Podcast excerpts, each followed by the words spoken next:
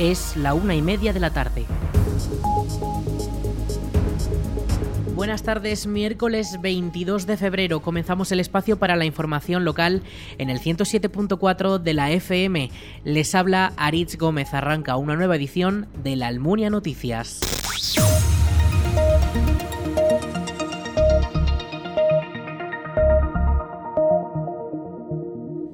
Una segunda planta de biogás podría instalarse en el suelo municipal de La Almunia.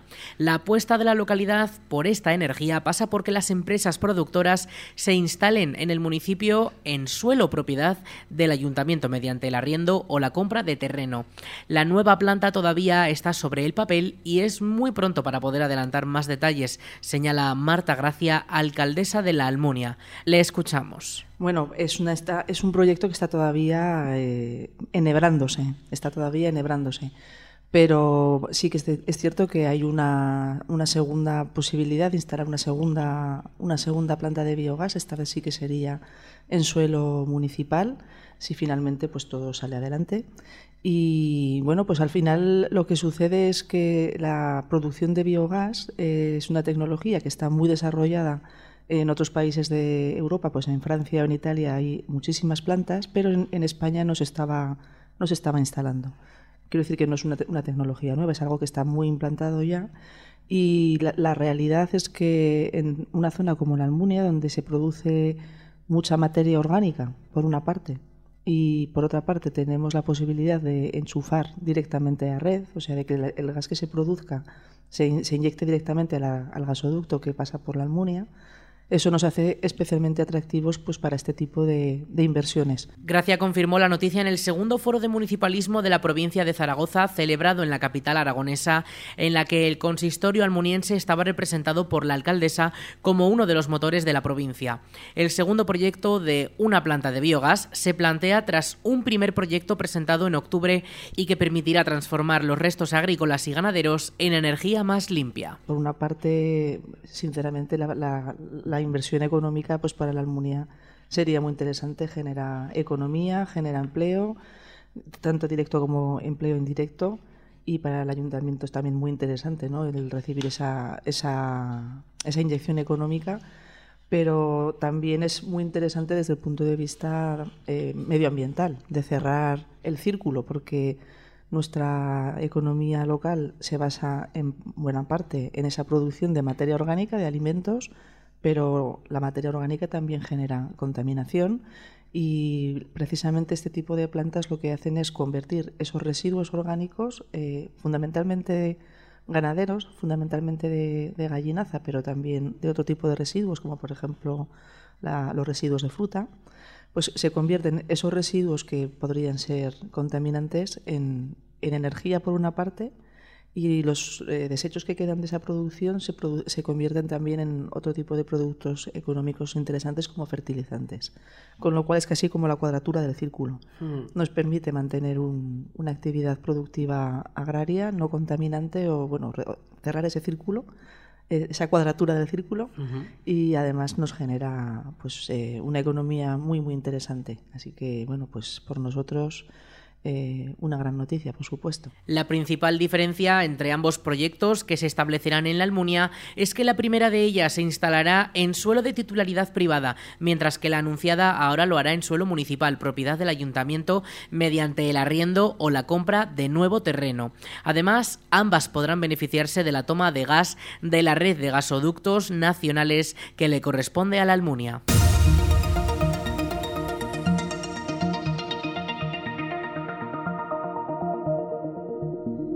La escuela infantil es el primer edificio municipal de la Almunia con eficiencia energética plena.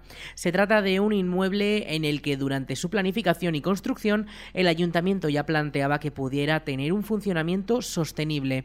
Lo explica Marta Gracia, alcaldesa de la Almunia. La escuela infantil municipal de la Almunia es el primer edificio que hemos hecho pensando desde el principio en la eficiencia energética. Y la verdad es que la experiencia no ha podido ser mejor todo está pensado desde cerramientos, eh, estructura, orientación, todo está pensado para, pues para conseguir la máxima eficiencia energética. Y la realidad a día de hoy es que, bueno, pues que el ahorro en consumo es enorme, considerando Además que hemos duplicado en superficies respecto a la que teníamos en la escuela anterior, pero sobre todo que el confort de los niños y de los usuarios de, de la escuela pues es buenísimo, están a una temperatura muy agradable y con un consumo energético muy bajo. La escuela entró en funcionamiento el pasado septiembre con el inicio del curso escolar y cuenta con 70 alumnos. Medio año después, sus cifras de consumo energético han resultado muy satisfactorias. Se trata del primer edificio municipal con certificación energética nivel A, una calificación obligatoria en España para los edificios públicos y que revela que el inmueble es muy eficiente y necesita poca energía para su funcionamiento. No solamente por las circunstancias actuales de la crisis energética, sino que era un tema ya que veníamos trabajando desde hace tiempo en el ayuntamiento y que ahora está poniéndose encima de la mesa en diferentes aspectos, no solamente en mejorar la eficiencia energética de nuestros edificios y en el ahorro en el consumo, sino también en poner en marcha otras actividades productivas relacionadas con la energía como la implantación de plantas de biogás en la Almunia que van a, a generar actividad, actividad económica directa o la implantación inminente, la puesta en marcha inminente de comunidades energéticas también aquí en la Almunia e impulsadas por el propio ayuntamiento. El nuevo edificio se construyó en el solar de las antiguas instalaciones de la policía local y las brigadas municipales y cuenta con un potente sistema de aislamiento de muros, cubiertas y cerramientos para minimizar la transferencia térmica. A ello se suma el suelo radiante que proporciona calor en invierno y refrigeración en verano o la instalación de tecnología LED para toda la iluminación.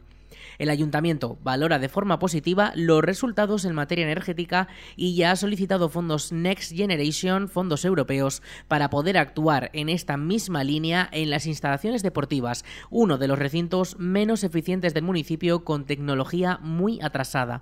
Escuchamos a la alcaldesa explicarlo en esta misma emisora. El siguiente objetivo ya tiene que ser eh, la zona deportiva porque allí también el consumo energético es brutal, y tanto en, tanto en invierno como en verano, claro. Y bueno, para eso pedimos una, una subvención, que está, estamos pendientes de saber si nos la dan o no, un PIREP. El, el primero de los que nos dieron fue para, para mejorar el edificio de la Cruz Roja del Silo, que decimos, y ese, bueno, pues ya estamos redactando el proyecto y ya en el momento en que esté el proyecto sacaremos la licitación del edificio porque si ya nos lo dieron, nos lo han ingresado y tenemos el dinero en la cuenta. Y estamos esperando a ver si nos dan esa segunda línea porque verdaderamente lo que se gasta en... Tenemos un sistema en, el, en, el, edificio deportivo, en, todo el, en todo el complejo deportivo, un sistema de calentar el agua, de calentar el, espacio, pues muy, muy poco eficiente, con calderas muy viejas, con, de gasoil, que consumen una barbaridad. Nunca tenemos tampoco el agua bien, o sea, todo el mundo sabe que ducharse en el poli es una es un suplicio y en verano porque en, invierno porque te quemas, en verano porque se queda enseguida sin agua caliente y a pesar de, eso gastamos un dineral en esa en esas instalaciones en energía, con lo cual es prioritario darle una vuelta a ese a ese edificio. Además, el consistorio acaba de terminar la transformación de la red de alumbrado público en el suelo urbano residencial, que ya cuenta al completo con tecnología LED. Esta actualización comenzó en 2015 y finalizó hace dos meses con las últimas calles. Ahora, los próximos trabajos en el alumbrado se centrarán en el polígono industrial y en el barrio de San Sebastián.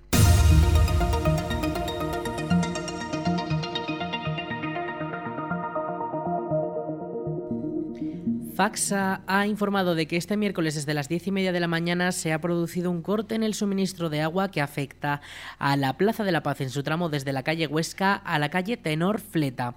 El suministro, según informa, se restablecerá sin previo aviso. Además, Faxa dispone de un teléfono de atención al cliente por si fuese necesario. Este es el 976 600 322. Lo repetimos, 976 600 322.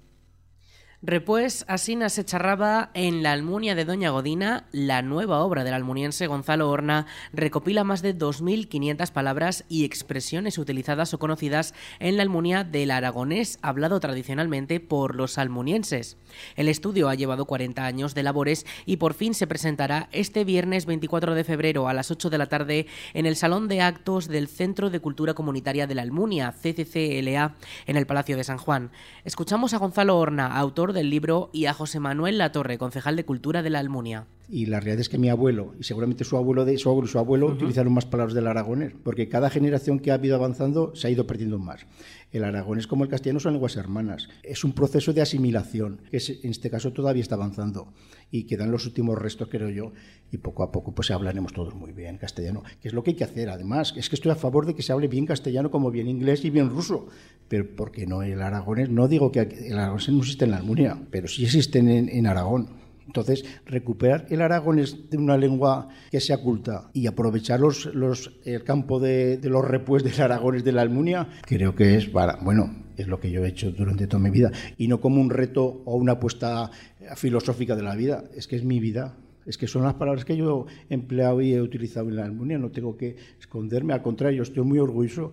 La publicación del libro de Gonzalo Horna, Repues, Asiñas se charraba en la Almunia de Doña Godina, es un logro dentro del acuerdo que firmamos hace unos años con la Dirección General de Política Lingüística del Gobierno de Aragón desde la Concejalía de Cultura, porque mm, supone dar mucha más visibilidad y valor y recuperar las palabras del aragonés que se habló en la Almunia y que todavía se conoce en la actualidad y por tanto significa un eh, objetivo conseguido gracias a la colaboración del autor y gracias al trabajo que desde la Concejalía de Cultura y Participación Ciudadana del Ayuntamiento de la Almunia hemos hecho en estos eh, últimos años, en, esta, en este mandato, para dignificar el aragonés de la Almunia, que es un patrimonio de los más olvidados y de los más denostados de nuestro pueblo.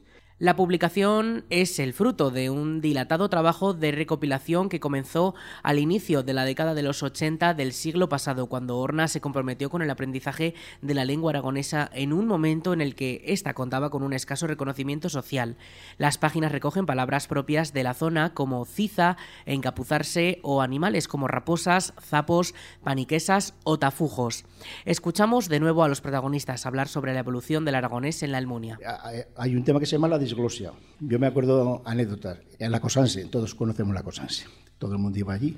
Entonces había labradores. Ahora son fruticultores. Bien.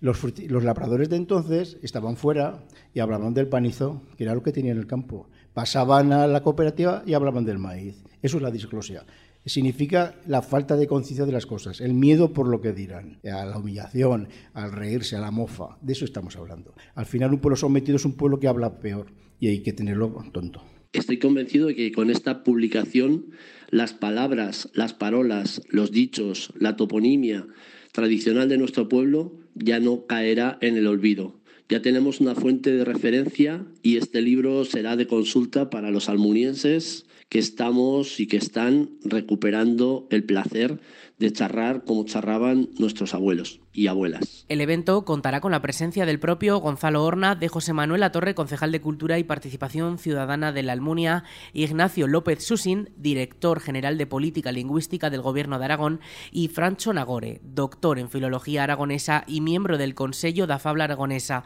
Y al finalizar la presentación habrá una actuación musical en aragonés recordando al grupo almuniense Rolde, que será el colofón a la agenda de actividades promovidas por la Concejalía de Cultura y Participación ciudadana de la Almunia por el Día Internacional de la Lengua Materna, que se celebra el 21 de febrero. Aragoneses en Aragón quedamos muy pocos, y con respeto a todo el mundo. Españoles residentes en Aragón, o personas del mundo, existen muchas, pero conciencia de lo propio, no yo soy español, yo soy europeo, quiero decir, decir mm. esto, igual la primera vez que lo digo en mi vida, pero es que la realidad, yo no estoy en contra de ninguna cultura, pero hombre, defiende lo tuyo, asume lo tuyo como propio, dignifícate, porque la persona que, es más, los pueblos que son culturalmente importantes tienen también asentamiento de la gente para que no se vaya, ¿eh? a los que no tienen idea de ni amor por lo propio, generalmente no abandonan solamente la lengua, también en el entorno, no hay futuro. Un pueblo culto puede ser un pueblo rico, porque un pueblo inculto, desgraciadamente, bastante tiene con sobrevivir. Y si está pobre es porque otros los habremos empobrecido, directa o indirectamente. Si hay desigualdad en el mundo es porque unos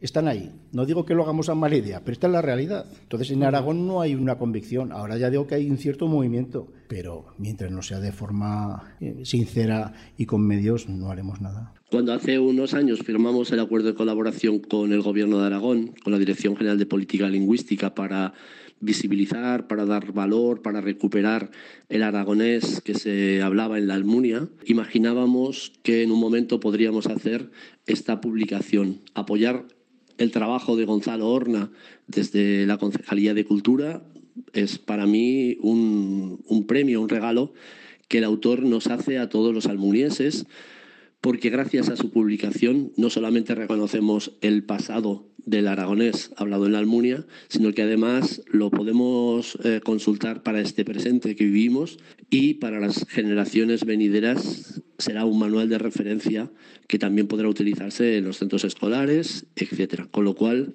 para un concejal de cultura, esta es una de las Em, de los logros, de los objetivos cumplidos de esta legislatura. La Almunia Radio, esta emisora, retransmitirá en directo el evento del viernes, como siempre por la FM, y en la web laalmuniaradio.es. En nuestra web también podrán escucharse más tarde bajo demanda en nuestra sección de podcast.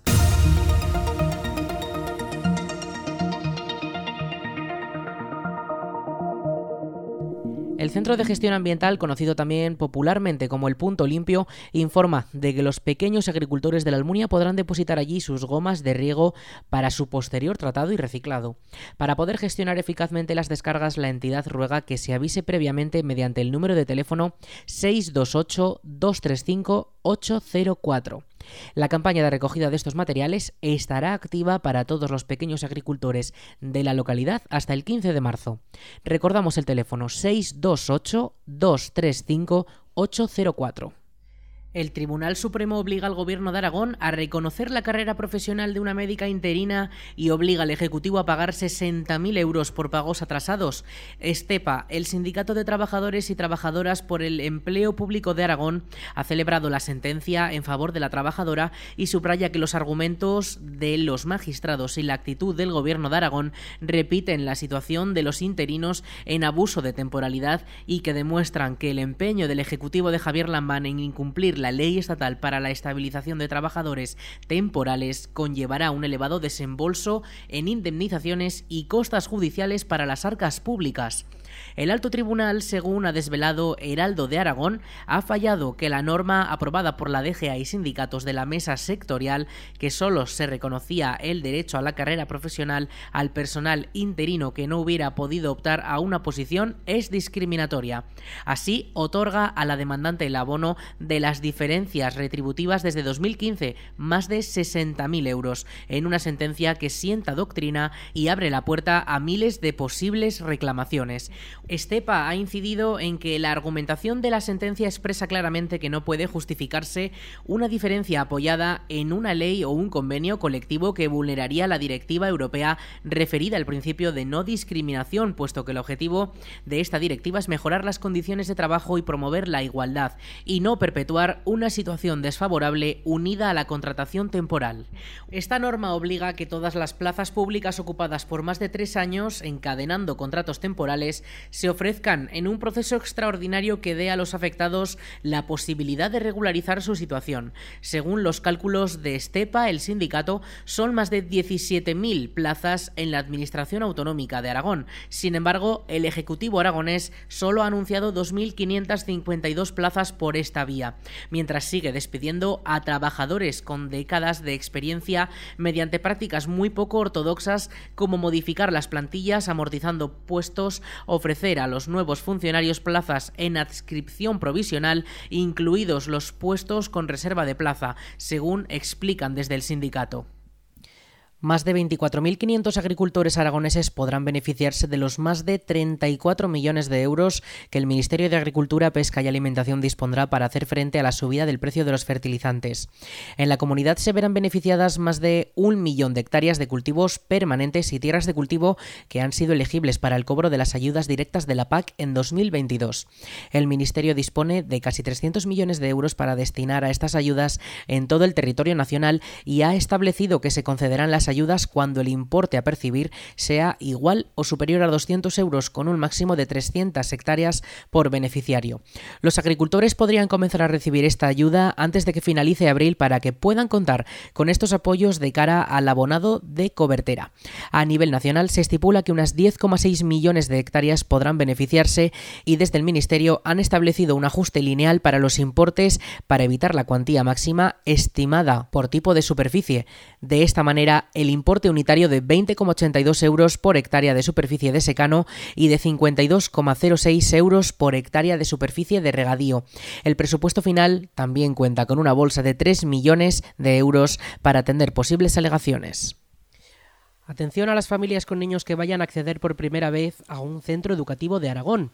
El proceso de escolarización del próximo curso se realizará del 10 al 16 de marzo de manera telemática. Lo ha anunciado el Gobierno de Aragón, que según los datos arrojados afectará a 9.095 niños y niñas de 3 años. La directora general de personal del Departamento de Educación, Cultura y Deporte, Olga Alastuey, ha explicado que al realizar de manera telemática es una facilidad más para las familias la web educa.aragón.es contiene toda la información necesaria y guiará a los interesados para que puedan hacerlo con éxito. Además, Educación habilitará oficinas de información y el teléfono 876-036-764 para guiar en este proceso a aquellos que lo precisen. Les repetimos el teléfono 876-036-764. En cuanto a años anteriores, se mantienen las mejoras en la solicitud, como la solicitud conjunta o simultánea de hermanos en un mismo centro y relocalizarlos a todos en otro colegio si uno de ellos no consigue una plaza. El plazo abre el 10 de marzo y cierra el 16. Toda la información y el trámite puede encontrarse en la web educa.aragón.es.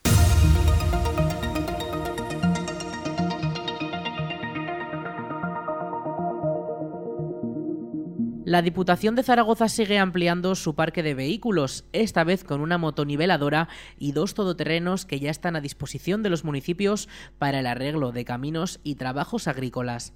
El Servicio de Recursos Agrarios, Vías e Infraestructuras de la DPZ ha desembolsado más de 387.000 euros por la motoniveladora y casi 80.000 euros por los dos vehículos, que se suman a la reciente adquisición de camiones grúas o quitanieves. Escuchamos a la vicepresidenta de la Diputación de Zaragoza, Teresa Ladrero. Ascienden a una inversión que ronda los 400.000 euros. Esto es muy positivo para la Diputación Provincial de Zaragoza porque amplía evidentemente su maquinaria, pero por supuesto para los pueblos de la provincia de Zaragoza porque se ponen a disposición eh, y además se suman a los asistentes que eh, vienen a ayudar a los ayuntamientos a mejorar por los caminos agrarios, cualquier tipo de circunstancia que le suceda a los municipios, de inclemencias meteorológicas, limpieza de acequias, eh, nivelación de terrenos. Todo esto suma a la labor municipal diaria y evidentemente eh, tenemos que hacer una valoración también sumamente positiva del trabajo realizado. La nueva motoniveladora tiene 190 caballos, incorpora un martillo, cámara trasera y un enganche rápido, entre otras mejoras que facilita las labores en espacios reducidos. Por su parte, los todoterrenos tienen una potencia de 150 caballos con tracción a las cuatro ruedas, cámara de aparcamiento, transmisión automática de velocidades y distintos sistemas de motorización para la seguridad en plena conducción. Las nuevas incorporaciones se añaden al parque de la Diputación que en 2022 ya acondicionó más de 3.300 kilómetros de caminos agrícolas repartidos entre 128 municipios, aunque los ayuntamientos zaragozanos también han utilizado estos recursos provinciales para labores de movimientos de tierras, nivelados de terrenos, limpiezas de cauces de ríos, acequias o balsas o actuaciones en escombreras, entre otros, que costaron un total de 2,4 millones de euros. El servicio más demandado de los ayuntamientos en la Diputación Provincial de Zaragoza es la mejora de los caminos y, por tanto, este parque de vías que dispone la Diputación Provincial y que aquí tiene todas las máquinas se ponen a disposición de esta demanda, de esta demanda prioritaria por parte de los ayuntamientos para mejorar sus caminos agrarios. Además, a este listado se suman las labores realizadas en la extinción de los incendios de Ateca y en el ámbito del Moncayo. Esto es absolutamente relevante para la Diputación, que evidentemente pues es el acceso a las granjas, a los campos, es decir, todo lo que es el sector eh, primario tan vital y relevante para, para, la provincia de Zaragoza y por supuesto la Diputación tiene que mejorar eh, pues, su maquinaria, tiene que dotarla bien y ponerla a disposición de las peticiones que realizan los ayuntamientos. Poramos esta maquinaria y sobre todo pues eh, atendemos las peticiones que realizan los ayuntamientos y cualquier circunstancia que suceda porque el año pasado con derivado de consecuencia de los incendios las máquinas de la Diputación Provincial de Zaragoza estuvo atendiendo pues todo aquello que hubo que mejorar. La asesoría jurídica de la DPZ defendió los intereses de los municipios de la provincia en 124 procesos judiciales durante 2022. La DPZ, la Diputación de Zaragoza, lo hizo a través de su asesoría jurídica, un servicio adscrito a la Secretaría General con el que la Diputación presta asistencia legal a los ayuntamientos zaragozanos, especialmente a los de menor capacidad económica y de gestión. La asesoría jurídica se encarga tanto de la defensa y representación en juicio de la propia Diputación de Zaragoza como del asesoramiento jurídico al presidente y a los órganos de gobierno de la corporación. Además, sus letrados también tienen encomendados la defensa y representación en juicio y el asesoramiento jurídico de las entidades locales de la provincia. De esta forma, a lo largo del año pasado, 2022, la asesoría jurídica de la DPZ actuó en calidad de demandante o de demandado en un total de 182 procedimientos judiciales. De ellos, 59 fueron procesos en los que sus letrados representaron y defendieron los intereses de alguno de los ayuntamientos de la provincia y 23 en los que la defensa era la Diputación. Entre estos últimos hay 11 contenciosos administrativos y 54 mercantiles, en los que los beneficiarios directos de ellos son también entidades locales, por lo que a los 59 de entidades locales hay que sumar 65 de los que en teoría la defensa era de diputación. En cuanto al tipo de procedimientos en los que actuó la asesoría jurídica, la gran mayoría volvieron a ser asuntos contencioso administrativos con 111 casos. Le siguieron 54 procesos mercantiles, 16 en los seguidos en juzgados de lo social y uno en los civiles. Vamos con la previsión del tiempo.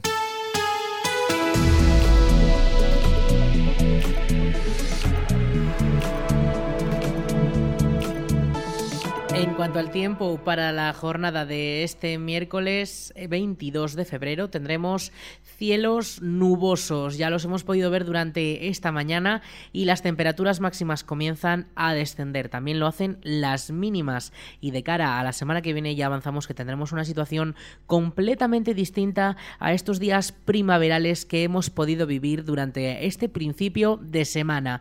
Eso sí, todo comienza a complicarse porque, bueno, a complicarse a empeorarse como lo quieran ver, porque llegan las lluvias, llegan a partir de esta tarde. Ayer ya pudimos ver alguna leve precipitación, pero esas lluvias mañana serán más persistentes y tendremos 11 grados de máxima y 4 de mínima esta próxima madrugada.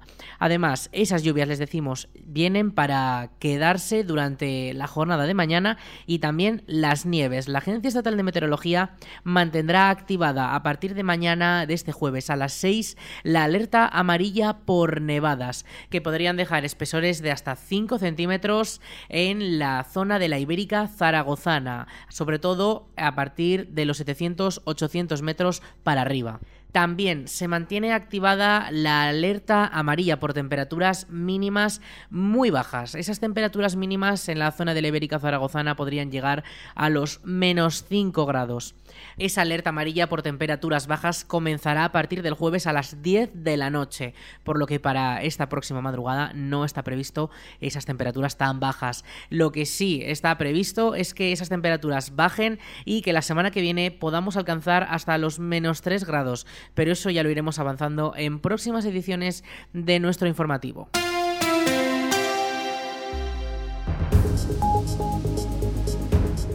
Hasta aquí la información local en la Almunia Radio. En unos minutos a las 2 toman el relevo nuestros compañeros de Aragón Radio Noticias. Más información en laalmuniaradio.es.